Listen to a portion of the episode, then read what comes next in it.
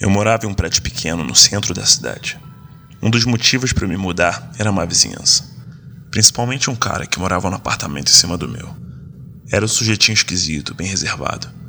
Mas quase sempre, por volta da meia-noite, começava um barulho estranho que me deixava muito irritado.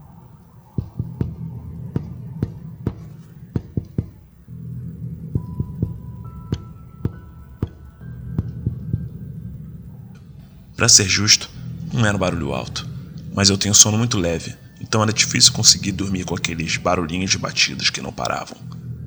Parecia que alguém estava andando de salto alto, mas com passos leves, como se a pessoa que estivesse fazendo barulho estivesse tentando ser o mais silenciosa possível. Depois de alguns dias, comecei a notar que o padrão era sempre o mesmo, como uma gravação que tocava sem parar com alguns intervalos.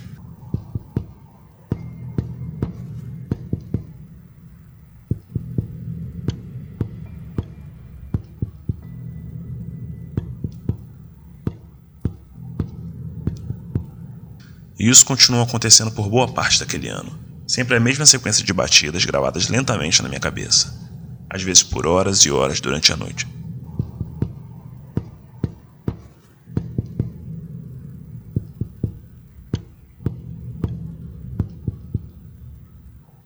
Foi só vários anos depois, enquanto ajudava minha filha com o dever de casa, que eu aprendi um pouco sobre o código Morse. Enquanto ela fazia as batidas na mesa, um arrepio percorreu minha espinha quando reconheci o padrão daquelas batidas.